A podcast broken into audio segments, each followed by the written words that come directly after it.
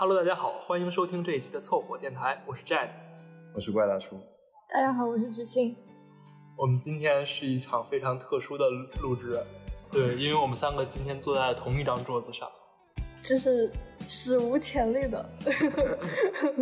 然 后我们现在在 DB 的四楼，没错，所以可能今天的环境音会比较大，然后可能会有点吵，所以大家见谅。怪大叔应该是十月份就要回英国了啊，九月底就要回利物浦了，所以我们这次录音机会还比较难得，这也是我们凑合电台改版或者说重新 重新起航，对，重新起航以后的第一次录制，所以我们我们期待着我们的录音效果和我们的谈话聊天的质量会有所升级，所以也请大家拭目以待。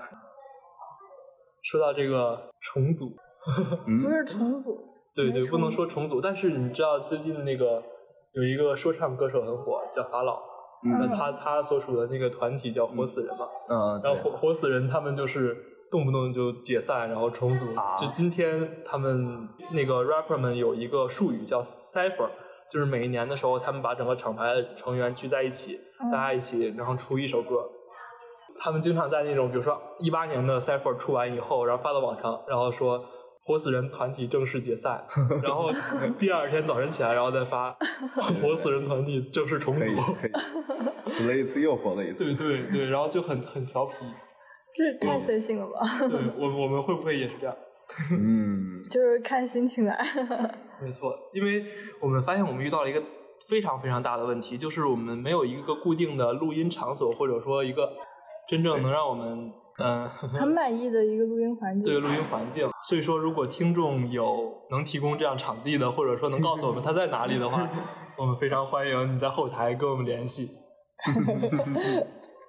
哎，所以现在经常能听到后面奇奇怪怪的声音。嗯，对对，我以为你说后台奇奇怪怪的声音，我我期待着后台大家一定要多评论、多留言、多转发，因为我们现在电台太小了，没有人听到我们，我们要让声音让更多人听到，对，也好让你们的声音。能让更多人听到，对，因为后台的现在评论啊什么的还是比较少的，大家听的播放量，因为我们刚做三期，所以播放量还是很低。前几期的质量的确也也差点意思，但是会更好的嘛，对我想象的好，其实。所以大家要多留言嘛，你们看你们那么多人都已经听了，不管是不认识的朋友还是我们的亲朋好友。你既然都听到了，那你一定要回应一下我们嘛，至少给我们在后台聊聊你听到的感受，或者说或者说给我们一些建议。就是大家一定要把自己的真实的想法留在后台，不管你是喜欢我们电台呢，或者说你觉得我们电台有什么问题，一定要指出来，因为我们这样才能改进，然后才能做得更好。所以在这里谢谢大家了，感谢。好官方了。对对，说到这个听众啊。我们的主播二白最近做了一套关于我们电台主题的表情包，嗯，在微信上可以下载，叫凑合凑合。对对，凑大家都知道，就是凑合，就是那个咱们平常说的那个凑合在前，然后我们电台的名字凑合在后。大家可以在表情包的那个搜索栏里搜索这个表情包就可以下载了。如果要是觉得它很好用的话。大家可以打赏给二白 一些零花钱，可以免费给你做个广告。不过这个表情包我收到很多朋友的那个反馈，就是很好用。它是真的，不要说它的那个就是画面啊，或者它 Q 不 Q 啊之类的这些，先跑到一边去。它本身这个表情包的所有的每个表情都是能用得到的，就是在生活中非常非常好用的。所以说大家可以去看一眼，去关注一波。一有时间就用这个表情包。没错，没错。呃，我发现有一个问题，就是不光是咱们的录音在一楼也能听得到，是因而且一楼的噪音，其实我们也都能很好的收声。呃，其实也还行，我我觉得这种环境也还可以吧。因为有些电台他们喜欢把那种什么茶杯声音、外卖声音。但你要知道，那个声音其实是被拍好的。对，如果想参加入我们聊天的朋友，可以在 DB 一楼大声喊出你们的，喊出你们的，对，喊出你们的。姓名、年级、学生，呃，身份证号、身份证号，最重要的是喊出性别啊！你你喊你喊出来，我们也听到你的性别。你们最近都在干嘛呢？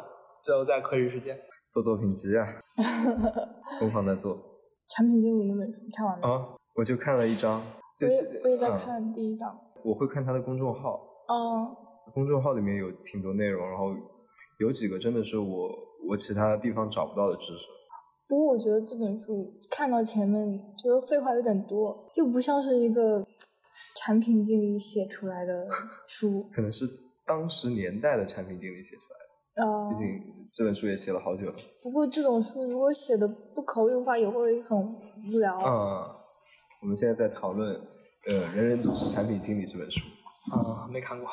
对，因为毕竟这肯定是行业里的人或者要要加入这个行业才会看。我觉得我主要是看了极客那个，就有一个分区，就是叫人人都是产品经理。对对对。所以，然后特别是极客还有超多的产品经理，就会啊。我感觉我一般就是想了解这方面，就才会打开极客。啊。哦，极客是一个是这样的平台吗？我对它完全不了解。它目前感觉大部分都是产品经理在用。是。给我感觉就有一个一个话题叫做产品相关的，就是会讨论各种奇奇怪怪的一些 A P P 的小体验。嗯。叫什么名字？我来找一下。就是说，它这个 App 的整个的受众都在这这方面吗？感觉目前还只在产品经理那打开。我觉得这还挺神奇。呃，现在最近也各种其他其他领域有慢慢加入、慢慢渗透嘛。播播客领域其实也很多人在用。因为因为小宇宙是他们其他的产品，是的。我觉得有部分原因是因为极客他们本来就重重视用户体验，然后做出来一些一些小的设计，吸引了那些用户。对，然后它会有很多细节，极客里面。但这其实不是挺挺悲催的吗？就是我做了这么多细节，最后吸引来的都是同类的产品经理。嗯，就他们吸引过来一起讨论。觉得氛围也挺好的，还是说他他本身这个软件设计的时候就已经在就是给自己这种人设计？没有，他应该是也是一个大众向的，就是一发一可能有产品经理发现哎这个不错，然后推荐给就已经在这个圈子里扩散开了，在其他圈子里还没有扩散开。其他圈子最近因为也还行，还挺慢的。嗯嗯，会不会是因为你们进了这个 bubble 里，然后？就是你们进了这个圈子里，然后就是看不到，其实很多人其他的小鲜肉的粉丝啊之类的也在用。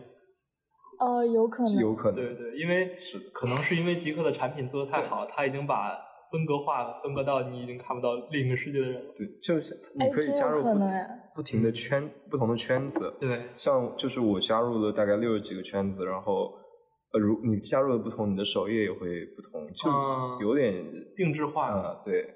但也不是完全就是你那些内容，你觉得是好的吗？觉得一般吧。一般这是一个 什么？呃，也不知道怎么说，就是我不关注的那些圈子，我也不会看。就就比如说，我看一下我禁掉的一些圈子。所以他现在他他的初衷是就是嗯，不做微博那种舆论导向型的社交平台嘛。所以你觉得他现在做到了吗？您可以先解释一下舆论导向性。对，我我觉得。对，我记得之前金卫给我推荐这个极客 A P P 的时候，他就是说这款 A P P 它比新浪微博好的在于它不会有热搜榜，不会有明星或者一些莫名其妙的热搜就霸屏。对对对。然后即刻会有一个更加更加干净的生态嘛？对，我就是被这个口号呃吸引了，但是我后来呃也没有用很多。但是我觉得他们应该就是往这个方向努努力的话，应该会做的跟新浪微博不一样。但这个我我感觉极客为什么因这样，它是因为它的它的用的人群太小，所以就是相当于这个环境是我们每个用户在维护的，哦是说对吧？嗯。就自己不想看就加入黑名单屏蔽掉。嗯，所以说一个社交平台是需要所有人去维护的。嗯嗯。所以纸条也是，其实是的，又说到纸条，哎，就纸条的老板就是特别喜欢极客，当时我认识他也是因为极客，就是在我在极客上看到，因为相当于看到他是我的校友，哎，我点进去一看，哎，这不是纸条的老板吗？然后我就 正好他们在招人，然后我当时就看着，哎，哎，你也就是说你在他你在纸条打过工吗？先给大家介绍一下，纸条是。就针对苏州的西交利物浦大学的学生的一款社交型软件。嗯，它在学校的传播范围很广。对，嗯，几乎是你可以不用，但是你一定知道。对对对，嗯。而且它主打的一个，它主打的一个功能主要是匿名，但是现在它也在弱化这样一个功能。因为金卫有很多朋友在纸条嘛，所以说我们也想请他们有机会来我们的节目，跟我们聊一聊更多关于纸条的细节。对，期待期待。但说回那个极客，我在想，就是你把一个 app 做到这么这么个性化或者说这么集中化的，你看到的不都是你自己想看到的东西吗？是啊，我我我其实挺愿意这样的，就是我甚至还在。呃，就是我看到首页我不喜欢的圈子，我就直接选择不感兴趣，以后可能就不会看到了。就 就我也在定制化我的主页。嗯，明白明白。那你不是其实啊，其实你早就已经放弃了。嗯，对。所谓之前咱们聊到这个圈子的话题嘛，嗯，它就是一个有道理。对，就是它名字就叫圈子，对，圈地自萌的一个是一个。不呀，它有首页，它的首页会有推各种其他圈子。嗯，对，但是但是你还是可以取消的。对，对，它占大多数的还是你关注的圈子。嗯，我发现我用哔哩哔哩的时候就很神奇，就是在我我最频繁用哔哩哔哩的那段阶段里，我会每天刷我的关注列表的更新。嗯，对。但同时我也会偶尔看一看首页和排行榜上的热点内容。热点内容里还有很多就是我不了解的领域或者新鲜的东西在给我，我不知道极客是不是这样的一个生态，还是说他现在还没有做到后面这一点？他可能他没有热点这样一个概念，应该，嗯，但是他有附近这样一个概念，所以哦对，极客还有一个很特别的名字叫面极面啊，对，我觉得好神奇啊，因为因为就是说两个网友可能在现实中见面，然后他们打卡一下。对他们还有一个专门一个功能是用来打卡极客的面积，我们等一会儿可以可以来面积一下。就他会，我经常在首页看到各种，就这这个城市的人，就全是用极客的，是是是，聚在一起，聚在一起聚会，对，哦，好神奇。对，我觉得其他的社交平台这种功能可能多半零几年会有吧，现在可能可能会。对，主要是生态也比较好，就是用户可能。大家也都是类似圈子里的，可能 就是这样子，就很多都其实上海比较多，因为首先极客总部在上海，然后说呃用上海的用户也是非常多，白领那种，嗯，都在那些圈子，什么五角场之类的。哦，那还是一个小圈子，对不对？可能是，像极客最前段时间开了一个线下的咖啡馆，很多人去那边打卡，然后面基。还挺好的，他一下把生态扩展到了线下。对，嗯，呃，他他也做了两，呃，有几个线下交友的，相当于一个是相当于找男女朋友的一个 A P P。对，哦，他是呃，就是极客这个主主主厂牌，然后下面会有很多很多小的 App，对，就像小宇宙，还有那种你说的那个征婚相交友的那个网，对，这这都是好像今年出来的，然后。它还有一个就专门用来面基的一个，还有什么吉吉士多？啊，是吉士多是一个相当于山寨喜事多。因为嘛，其实吉士多，因为士士多也是 store 的那个谐音嘛，所以还玩谐音梗。谐音梗。哦，我都没没有 get 到，这居然是个谐音梗。所所以吉士多怎么说？它其实像是早期极客的。商品版就早期极客，它相当于抓取了网上的一些 RSS 的信息，然后比如说呃有有一些圈子就是今天谁谁谁又发好看的图了之类的，然后哦，他是从别的地方网站上抓来的吗？抓取，他每天就可能就自动抓取，一有更新他就抓取。这个版权什么的之间是可以的吗？RSS 就是一个可以相当于转载，因为它会有出处呀。是不是像之前老罗做的那个牛博网？不知道老罗呃，牛博网就是一个这样的，就是他会精选那些写手或者那些当年的公知或者是知识分子写的文章，然后呢，在牛博网上可能是来自于微博，可能是来自博客，可能是来自某些第三方的网站，就是有这种感觉，可能是。然后会注明他他的自己的名字，但是他是挑选过的，是由他们自己的编辑挑选。嗯嗯。哦，那他们这个是相当于主要是机器人抓取，然后机器人抓取。对，就是相当于写了一个爬虫的那种程序那种感觉。那它质量怎么怎么能质量的话，因为智能在控制质量吗？它相当于比如说一个圈子，它就是更新专门这个人的一个图片。那这个人的图片你知道他有保障，所以图片。比如说呃，那如果有有一天咱们咱们开玩笑啊，就是如果有一天那个某一个明星。明星小 A，他有个粉丝群，然后粉丝群那个在极客上有一个圈子，AI 会自动爬取他的那个照片，在微博上的或者在其他各种网站照片。突然有一天他的那个私房照泄露了，那会不会在极客上也会出现？确实有很多这样的圈子，但是我我我也很好奇，因为私房照的话，一就是一般都是明星他自己发的那种会被。抓取到就是就是他抓取的那个网站还都是正规的途径。对，就比如说从微博上，就是他就是从微博上调他的。等于是人家筛选过的东西，他拿出来用。对。但是这个其实还是有点隐患的。所以他被整改了。被整改了 是吧？因为牛博网也是这么死掉的。所以他现在不做这个 RSS 这一块，可能也有这个原因吧。嗯。挺惨的，哎，其实我。RSS 就我一直觉得这个很有发展潜力，但是大家都不做，因为这个东西它就相当于跳脱了就是商业的体系，因为它完全就是一种感觉开源的那种感觉。对啊，但是你抓的那些东西，他们同意吗？他们有经过这个开源的？因为它有这个 RSS 的接口，就相当于它同意了这样一个。哦。嗯，就比如说豆瓣上有一个。豆瓣网页上你可以找到一个 RSS 一个接口，分享链接，生成器吧。呃，对，它就你，嗯，你可以直接往上复制。嗯，我就有用一个 Reader 的 RSS 订阅。啊，我也有。对，这叫。对对对，就这个。呃，叫什么？跟大家安利一下。Reader Reader。R E E。在 iOS 系统上。D E R。它是干嘛的呢？它是一个 RSS 订阅端，就把所有的 RSS 链接复制进去，它就会。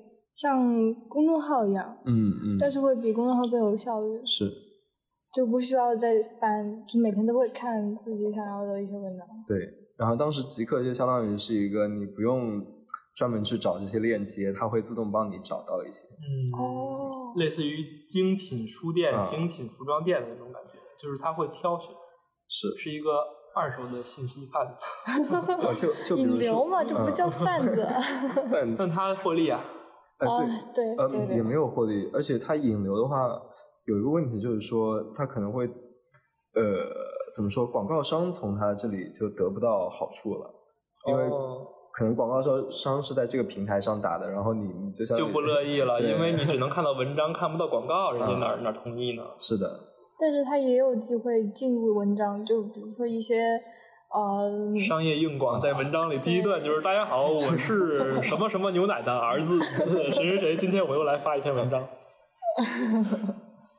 就我之前在极客上也关注了一些有意思的圈子，比如说有豆瓣八点零以上的新电影了，然后就是这个圈子就会只要有豆瓣上八点零以上的电影，他就会抓取过来，然后把那个呃简介也抓取过来。然后你就会知道 豆瓣有。那我为什么不直接去豆瓣看呢？因为你你要要要你要搜索，每天你还要搜索八点零，对吧？嗯，这是新电影八点零以上，然后它就是这样会会每天推送给你，就省了你的时间。对，我当时有就是因为省时间，所以才用这个。嗯，呃，你们会专门去豆瓣上看八点零以上的电影吗？不会。有人会就，但是其实我还是非常大家推荐大家在那个之前看电影不是很多，然后呢突然想变成一个电影爱好者的时候，嗯，这个阶段下多去关注一下豆瓣的那个排行榜，这个至少是他不能说是推荐的每一部都是精品，它也不是没有没有错怪每一部好电影，对，所以说你还是可以去看一下的，对。嗯但是随着，其实就是你随着你看那个电影电影榜单嘛，你从那个九点九分到八点零分往下看，你随着阅片量的增加，你也会渐渐渐渐对这个豆瓣的排行榜渐渐就失去了依赖。嗯，你也会有自己的一套体系，知道什么是好电影。没有说七点七点五分的就比八点零分的要要次或者怎么样的，很多很多牛逼的好电影。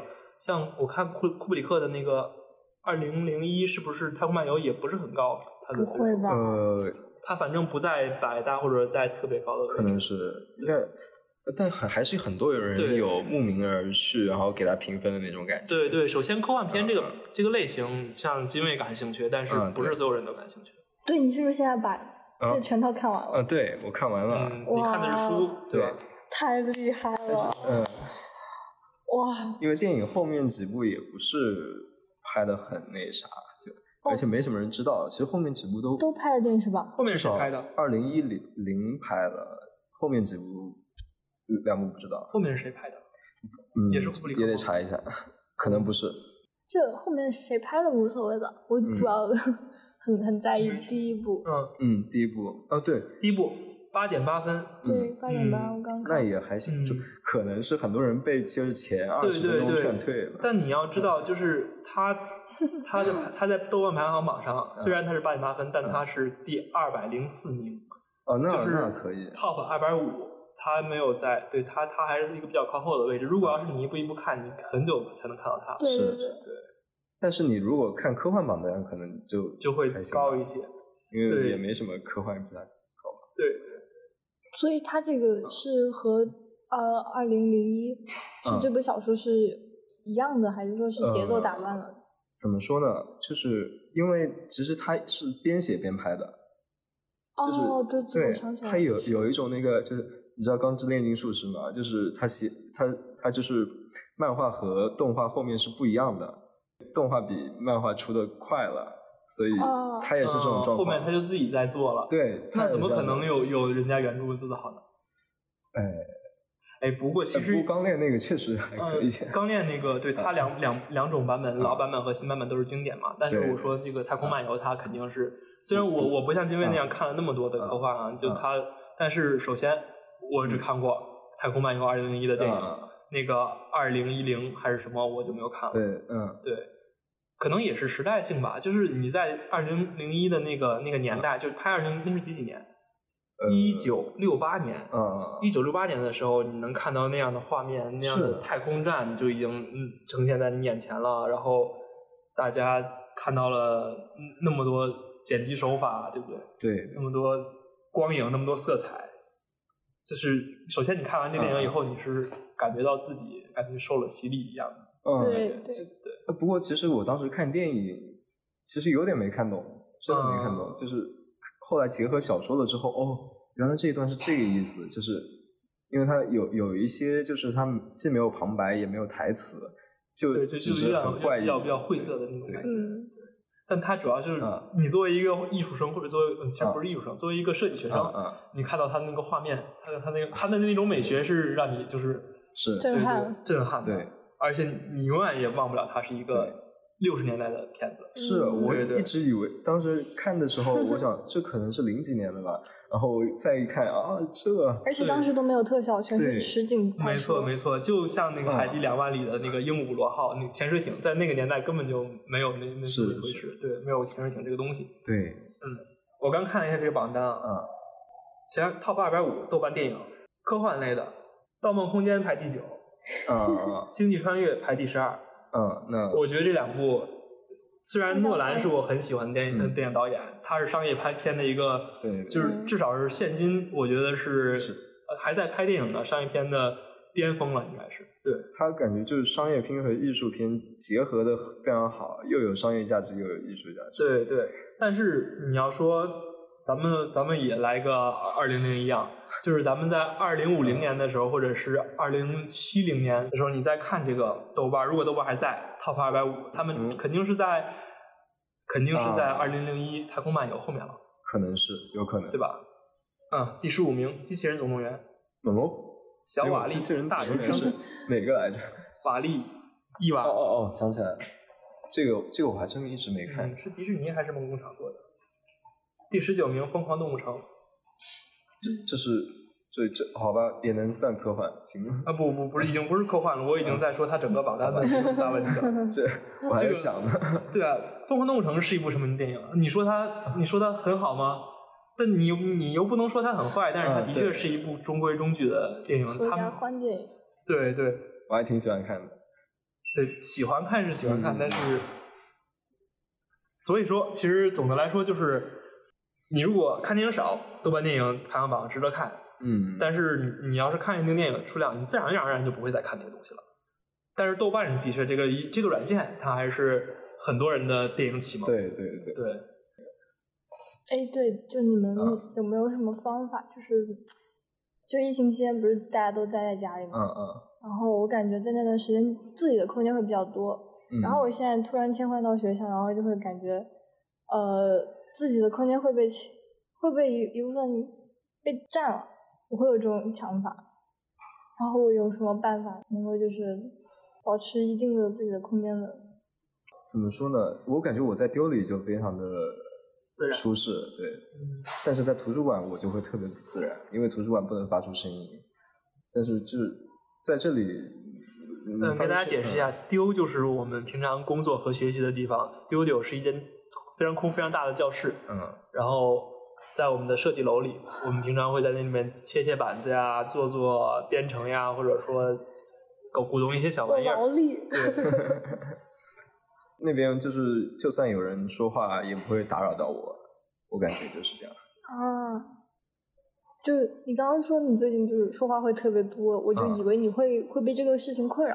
哦，没有。就我比如说，就刚开学这段时间，就会发现要跟很多人交流，然后就会，而且其实每个人都在思维会有一些不同的频道嘛。然后有的时候别人突然跟我讲个事情，我我可能转化不会那么快。嗯，是不是因为你其实是有自己在想的事情？嗯，哦，有可能，可能就是你需要专注，但是，嗯，但是别人强行进入了你的是你的那个轨道，而且每个人可能做事方式不一样。你像你刚刚说你在图书馆会更加的不适应，对，说明你是一个喜欢在大家讨论的氛围下工作的人。对我可能就不喜欢就从一个事情跳到另外另外一个事情。嗯，也有可能是图书馆给你的。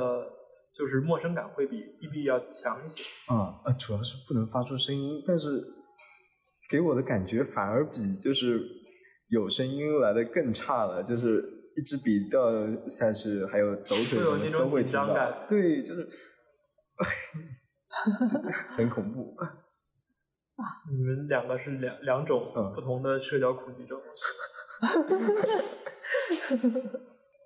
我就觉得，要么是就是一个非常平的嘈杂的环境，要么就是一个完全没有声音的环境。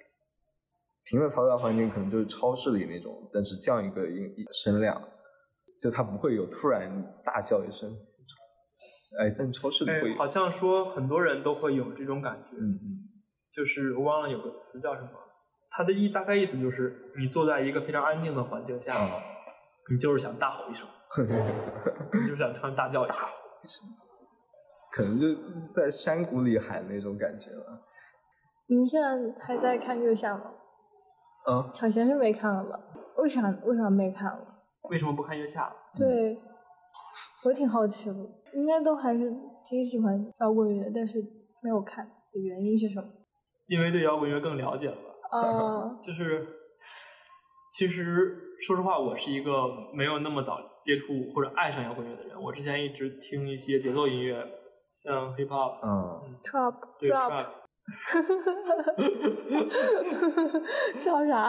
嗯，笑什么？像雷鬼啊，或者 hip hop 呀那些。哦。嗯。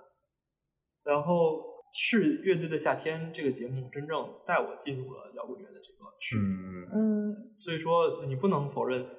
他的这个功绩啊，或者他的这个对我个人的影响，但是这一季的播出的时候，就感觉期待没有那么高了，因为随着你这一年听音乐呀，就不是说随着你这一年去了解他们这些人，了解这个圈子，很多人喜欢这么干，但是其实不如你去去更了解他们的音乐，了解他们在表达什么。嗯。然后就是这一年听听了一些音乐啊，然后对他们的这些整体也有了一些认识。嗯，就没有像原来那么喜欢。还有一个很重要的原因就是，我前段时间去实习了嘛。嗯。对，去另一档很优秀、很优秀的，在业内数一数二的播客节目，叫《大内密谈》。他们是一个主张就是在节目里经常谈音乐的一个一个节目。对，然后他们有很多月下方面的联系。对对，我记得我第一天去实习，然后坐在那个办公桌上，可能大概过了不到半小时吧，然后就进来了一群年轻人。这群年轻人是谁呢？对，然后我就特别好奇，然后为首的一个就是精神小姑娘，然后特别特别有活力，对对，后面几个男生，我我我我说，哎，昨天我好像见过他，在哪儿啊？好像是在在 某档电视节目对，在在电电视节目上，哦，超级展，对，就那个手势，对，然后很很恰巧呢，我在那边实习结束的那一天。呃，我们的超级展这个节目正式定档，大概在下周这周日，今天晚上，今天我就是我们录制节目的这天晚上，大家应该就能听到这一期节目。我要回去听。对，所以说其实我的实习是伴随着这一期的生命周期的历程，因为在这之间我们又录了很多像白皮书啊、呃福禄寿呀这样的很优秀的乐队，但是。这这个也是。对对，但是超级展是第一个，对，还有 casting Cup 啊，嗯，还有声音玩具，啊，嗯，声音玩具是我是很喜欢的，对对。但但是就是中间我们录了一些这个，但是把把超级展往后排排了一些，因为我们觉得它发光的地方可能是在后面吧，我也不清楚，因为我也没有进入这个决策的这个阶段，对。然后就很恰巧的，这个乐队陪我走完了大内的实习，这个整整个。这一段时间，嗯，在这段时间里呢，我对乐队的，就是他们的故事，嗯，有了更多的了解，对他们 就是那些，呃，对对。但是更多的其实是我对一些国外的摇滚乐有了一些更深刻的认识，会发现就是国内这一批听摇滚乐长大的孩子，也就是这一批后来做摇滚乐的这群人。他们受那个年代打口袋的那个年代的影响太深了。嗯，他们做音乐，你或多或少其实都能看到之前那个他们年轻的时候辉煌的那些乐队的影子，像 Nirvana 呀，像 Blur 呀，像 osis 呀这样的，就是欧美乐队。嗯，你刚才问什么？Beatles 有吗？啊啊啊！就 Beatles 其实不是这个年代的，Beatles 是更早，更早。对。他们小的时候听打口碟的那个年代，就是这帮音乐人，可能是庞宽，可能是呃，对，石路。他们小的时候买的打口袋，听到的一般都是美国八九十年代的音乐，应该应该是。然后英国应该正好处于嗯英伦摇滚末期了。不，英伦英伦摇滚是一个运动，嗯，就是他们的那个最兴盛的时期。英伦摇滚是怎么来的呢？嗯，大家可以去听我们不是我们，他们大内密谈近期要上的一档付费类节目，在看理想 App 上可以付费收听，是由我们的民谣教母郭晓涵女士和和和我们的主播象征嗯一起录制的这一档节目。嗯，他会更细、更详细的介绍英伦摇滚的更多的知识和内容。嗯，英伦摇滚是为了反是为了反对那个美国他们。那个兴盛的摇滚乐已经崛起了，大家知道像 Queen，嗯，还有就那个那个时期叫什么？波西米亚，嗯那个那个阶段那些嬉皮士为了反对他们，就是说我们英国也要我们自己的这个文化，有自己的摇滚乐，我们不能，我们曾经出过 Beatles，我们不能落下，对，然后我们就 出来了这么一群新兴的乐队，像 Pop、Oasis、Blur 都是那个时期出来的，他们正好这个是八九十年代初。然后八九十年代，同时到了这帮中国孩子手里，都是那些在就是打了打了口，然后不能再往那个正规市场卖的那些，在他们在中国这片神奇的大陆上流通开了。然后大家受这个影响，包括受美国的那些波西米亚的影响，然后很深。但是说到 Beatles 呢，其实它是英伦入侵的那个年代，应该是六十年代还是？在美国卷起了一股英伦入侵的狂潮，那个时候是有 Beatles，有跟他们同时期的滚石，还有一些其他的，我也不太清楚。就是那那个年代是全世界人，包括美国人都在听英国摇滚乐的那个那个那个阶段。所以说，就是后面那个英伦摇滚其实只是英国人在全世界都在听美国人摇滚乐的那个阶段的时候，嗯，做的一个反抗。其实他们两个还是有本质上区别的，不同年代，不同音乐类型。那我想问一下，你刚刚说这一段是因为你开始听英文摇滚之后，发现他们的跑题了是吧？对啊，就是单纯的是因为我跑题了呀。啊，对，就是就是一我想说的就是因为我听了一些国外的这些音乐以后，发现他们对也不能说更好听吧，因为母语还是听着舒服。嗯哼，对，嗯，就是。你会对他们的那一些感受会加深了一层，就是你对他们的童年，包括对他们的整个的人生经历，你会知道，你会知道中国的摇滚乐这股力量是从哪里来的。嗯嗯，至于为什么不看月下二，嗯，是因为还有更多更多好的乐队值得我去听。嗯嗯，不能因为一档综艺一档综艺节目可以打开你的眼界。嗯，但是你不能对对，但是你不能一直依靠它。嗯，对对对，其实是和。豆瓣的，咱们刚才聊到的豆瓣的 Top 二百五是一样的，嗯嗯嗯，对，那个榜单也是一个带你进入一个世界的一把钥匙，但是进去以后，自然而然的你就会在这个世界里创造自己的一一套审美。嗯。嗯，对，就包括要不是月下二让我认识了五条人这样优秀的乐队，我之前都会觉得听过他们的乐音乐。但是就是完全听不进去，他们都是用海风话来进行创作。嗯，但是就是他们上了这个节目，然后首先是因为他的人格魅力在哪，嗯然后我被吸引，然后再去顺藤摸瓜似的翻出了他们的作品，然后认认真真的去看他们歌词，就会发现真的里面是和综艺里完全不一样。综艺还只是表现出了他们的百分之二，就像冰山一样浮在上面的一部分，然后下面就有很多就是那种。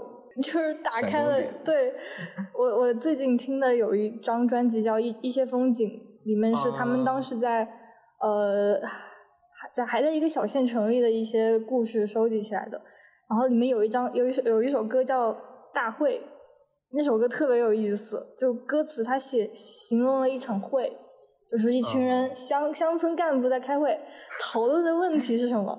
讨论的问题是。为什么这个县县里人大家都在偷垃圾桶？就前奏是报道，就是各个各村干部点名报到都，有的时候我还在厕所里，就厕所里传来一句到，然后就特别有意思。然后后来大家就讨论怎么改这个问题，为什么大家都在偷垃圾桶？然后有一些人就会出一些建议，大家就就就像那种呃官场打官腔的感觉，就整个记录下来了。到最后有一个年轻人就说：“呃，我们可以可以把这个垃圾桶用垃圾来做垃圾桶，哪个哪个偷垃圾的人会会偷垃圾呢？就是 偷垃圾桶的人为什么会去偷垃圾？就因为他知道这个垃圾桶是垃圾做的，那就没有必要偷了呀。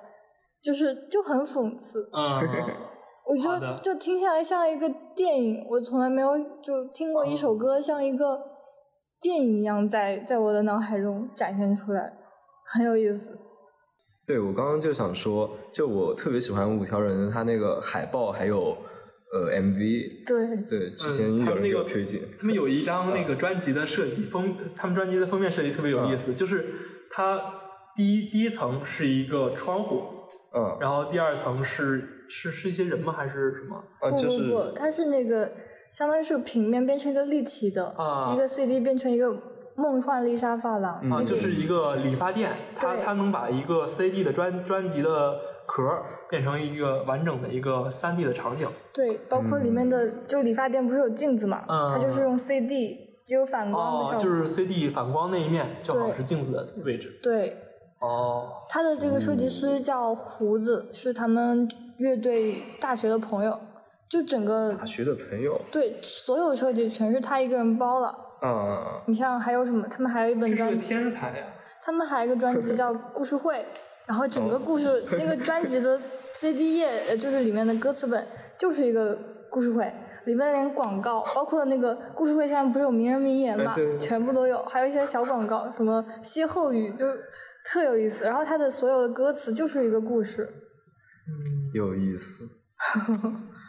你刚刚想说那个是什么？你刚想说他们的设计，海报设计。啊不，我就是说他们总体的水平都特别高，因为我感觉他们找的那些人就特别好。因为他们本来故事就是整整个整个乐队定位就是一些很底层的人，所以他们的就素材也很好找。你像他们的整个乐队 logo 就是一个塑料袋嘛，然后整个形象都是定好的，所以我就想他们这个成功很难去，就根本没办法，对，没办法复制，就是复制也是很呃很牵强的复制，就是做不到他们这样，因为他们就是呃已经和这个精神和他们的所有的作品合着合在一起了。但他们如果要是没有乐队的夏天二。对，不会成功的。对，不会成功。嗯，因为他们太深了，这个宝藏。嗯，对。哎，不过之前其实也火了一阵子啊，就是因为《刺客伍六七》阿珍爱上了阿强。对，这个歌是他们没有很多人去的主题曲吧？可能是。哎，哦，你说，嗯，也也当当时也是插曲，然后大家就。把这个完成一个梗，但是也没有人去探究，就是这首歌是谁唱的那种感觉。是二次元嘛？大家可能这个这个梗找完了以后，就去找下一个。是。那那你刚刚你有说到你在大内密谈的实习时期里遇到了呃，比如说 Hyper Slash，还有白皮书，还有 c a s i Car 这些乐队，你看到他们就是线下和线上的有什么区别吗？啊，我其实。怎么说呢？线上和线下，大家还是就真实的，大家都不可能是舞台上的那个那个他吧。嗯。但我白皮书我没有见过，就是那那期白皮书的时候，应该是周六或者周日的晚上，他象征跟他们录的。但是我恰巧在那个周五去看了白皮书的现场。啊。对。我感觉还挺不一样的。他在现场的那股那股力量是。月下就是他再好的舞台，再好的音响设备，也是也是就是没有办法复制的，或者没有办法传达完全百分之百传达给你了。它更像是一种乐队夏天，它虽然很好，它这个节目很它的它是找的金少刚嘛，对吧？是一个现场混音，就是设备这方面一个大师。对对，好像是弄过春晚还是奥运会那样的一个一个级别的一个大师。对对，但是。在电视节目上依然没有办法，就是我们的是当时现场的收音啊，包括像咱们耳机的那个，它首先没有没有那个底音吗，还是什么东西？我记得有一个听现场很多的朋友跟我说的，就是首先那个耳耳机里是不能不能做底音的，好像是是不太懂。呃，这咱们都不懂的话，那咱就把这段剪掉。嗯，就是现现场这个东西。听摇滚乐还是要去听现场的。对，我之前在一九年听过一场椅子乐团的现场，就当时是在上海的育婴堂公园，那一个现场比我想象中更好，是因为我在就很靠前，然后旁边就是音箱，然后其实听音乐你不只是用耳朵耳朵在听的，就你的器官，你的。骨架整个都能被现场的那个声波对震动到，所以当时在现场听，你不是光用耳朵，是用整个身体在听。那个时候的沉浸感是，是就是流媒体平台包括电视无法再现的。对对，更像是电视上更像是一种有损的压缩吧。对，所以大家如果有支持的乐队，就不要局限于买。他们呃，就 CD 已经很好了，CD 它能够复原一部分他们的就是高保真的，但是还是要去听现场。对，支持现场。可以。而且你说这些靠音乐吃饭的 Live House 的音乐人们，不就是这是他们主要的收入来源呀？嗯，对不对？对。还是要去支持的。下次我有机会一定要去现场，我到现在没有去过一次现场。哇，真是哎，是因为没有没有朋友一起去吗？还是一个一个可能是这个原因，一个就是没有那种说走就走的那种，嗯，就会一直考虑啊，我去的话要不要顺便去哪边？然后就哎有有有，哎还是算了吧，下次吧，都没钱了。也有不少就是好的 live house 现场，山丘啊、帽子都有。嗯，但感觉好像。乐队会相对少一些，是，而且没怎么听过。是不是都会跳过苏州站？好像是，挺多的呀。嗯，因为毕竟一个一个省份，他只会去一一个城市吧，一般。因为全国巡演，对，会不会就去南京了？南京、上海。嗯嗯。苏州的朋友也可以去上海看，还是挺方便的。嗯嗯，是。那那你刚刚刚回到那个 Hyper Slash，他们是你这样在综艺里看到的是一个特别二次元的角色，那他们在线下也会这样子吗？就是就是见见到一个人就来一个这个手势，就是他们很有活力，但是我们肯定没有跟他人家更多交流。我我见到他们那个时候，嗯，我处在一个陌生的环境，我刚刚来到这个公司二十秒，我身边全是陌生人。首先，我我我看到象征引他们进来嘛，我没有认清他们之前，我首先惊讶的是，哇，我居然离象征这么近，因为我听大内很久了嘛，之前，然后。但他们二次元不是二次元，很我不知道。但是他们平常穿着的确是挺中二的。啊，嗯，穿那个男生好像是有一个穿着一件，特别帅是吧？对对，特别帅，特别高，戴个美瞳。嗯，美瞳戴没戴我忘了。你去看一下那个小韩的微郭晓涵的微博，好像是有发他跟他们的合影。嗯嗯，他穿着一个就是像《新世纪福音战士》里那个勋。他平常穿的那个黑色，不不是不是紧身衣，就是黑色的那种。哦，我想，我想紧身衣有点夸张，是不是 不是不是没有那么夸张，就是还挺酷的。嗯嗯，哎，我有看他们 B 站的一些呃 Vlog 之类的那些，就很有意思。哎，他还最近还教了一下怎么摆那个手势，那个超级展的那个咔嚓，左手得在下，左左手朝下，然后先其实是摆了一个 H，然后再来转变一下变成 S，这样就比较好记。哦，反正听众们也看不到。对，超级展他们这个乐队，你看他很很热血，很二次元嘛。嗯。但是也很很热血。对，但是人家的确是很厉害的。对。因为因为他首先是搞和的，搞搞这个重型音音乐的金属乐，是是不是属于金属乐？他们他们说，不，他们我之前看的介绍就是说，他是有一点呃借鉴了嗯 baby metal 就。的 baby metal 对，为什么叫 baby metal？是小朋友的？不，它是日本的一个组合的一个名字。对对，它就很日式啊。对，就是你看，嗯，怎么组织起来？就是超级展这个乐队，你看他当年新裤子为什么做了，呃，做了朋克？彭磊说：“因为我们玩不了金属，我们本来想玩金属的，但是因为金属太难了，因为金属乐不就是。”和就硬硬摇滚，它其实是一个要求你的那个技术水平，包括你的吉他架子鼓的能力是非常高的，才能真正的做这种很很燥的音乐。嗯。但是日本这个神奇的国家，他就干的就特别的厉害。你会发现，就他们把什么东西搬过来以后，就能玩出自己的那个味道，但是又甚至他的你要。从头到尾说起来，它还比那个原始的那个发生地还要正宗。像我们知道服穿就是服装上面有一个风格叫阿美卡基嘛，这是什么风格？阿美卡基，就是它其实谐音的是那个美式经典，American Casual。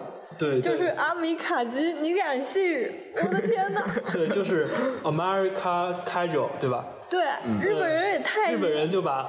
Casual 就叫卡基，然后就是他就把它硬翻译成了日语，然后他做的都是那一套，他们做牛仔裤都讲那个匠人精神嘛，什么水洗啊什么的，就是还原到那个美国的那一套，当时当时美国经典流行服装的那一套风格，然后以自己的风格重现。现在很多美国的年轻人都去日本买阿美卡基的衣服，然后标榜自己是一个非常懂得、非常品味的人，对。就跟这个一样，说回超级展，他们的那个音乐来源，就我感觉就是那种硬日本的硬硬摇滚，嗯，很这个东音乐，其实大家好像是说都不知道具体乐队，但是你要是想到看二次元、看动漫新番的朋友们，一般就是那种热血少年番，它的结尾和开头曲一般都是这种，对 OP 一般都是这种很热血的，像火影忍者啊什么的，哎，对对，特别燃，特别燃，你听到他的那个那个鼓点，那个特别特别燥的那个。那个摇滚的精神，你就能感觉到，但是又跟那个，你总感觉就是有一股日本味儿，就那种中二的那种感觉。听完就感觉自己要去拯救世界了。就是。包括我觉得日剧也是这种感觉，就是看完之后，我一定要干点什么。对。他们在那个呃，我最近听到就是说。半泽直树嘛，他里面他就那个表情特别狰狞，就是会，然后甚至能看到那个 口水喷出来的。难道他们日本人就真实生活中也会这么？有一个说法是这样的，就是说，因为日本这个它它非常的体制化嘛，就是它的这个不能说体制化，就是它的这个上下级的关系是非常森严的。是，你是要从进入一个公司以后，你的上级就是你的神。对，你可能就是你们公司的这个社长叫什么？叫社内天皇。哇！对，就是你对待他在公司里，就就就像对待天皇一样的那个存在。所以说，他们他们会压抑很多不满，很多愤怒，这种东西，对，都释放在哪里了呢？释放在文艺作品里了。是，对。所以说，像这些热血动漫呀，然后热血电视剧啊，什么，呃，那个《半泽之树》里那个名言叫什么？以牙还牙，加倍奉还。以牙还牙，加倍奉还。对，就是这个，他他这些些，就是你听起来就特别解气的这些话。就是他们可能是用来发泄自己情绪的一种方式，我感觉。嗯，但是呢，他在中国能，包括在世界上各国都能找到共鸣。其实因为大家其实都是这样生活的，但是没有日本那么压那么压抑。对。哎。我，我真的就就看了那个剧，我想啊，我也要作为银行职员，然 后去完成我的一份大业。然后，然后看了那个什么，有一个。呃，东京大饭店，我说啊，我也要去日本做法餐。好，那我们就带来一首最近非常火的超级展的《芒种》，给大家结束今天的节目。好，拜拜。拜拜。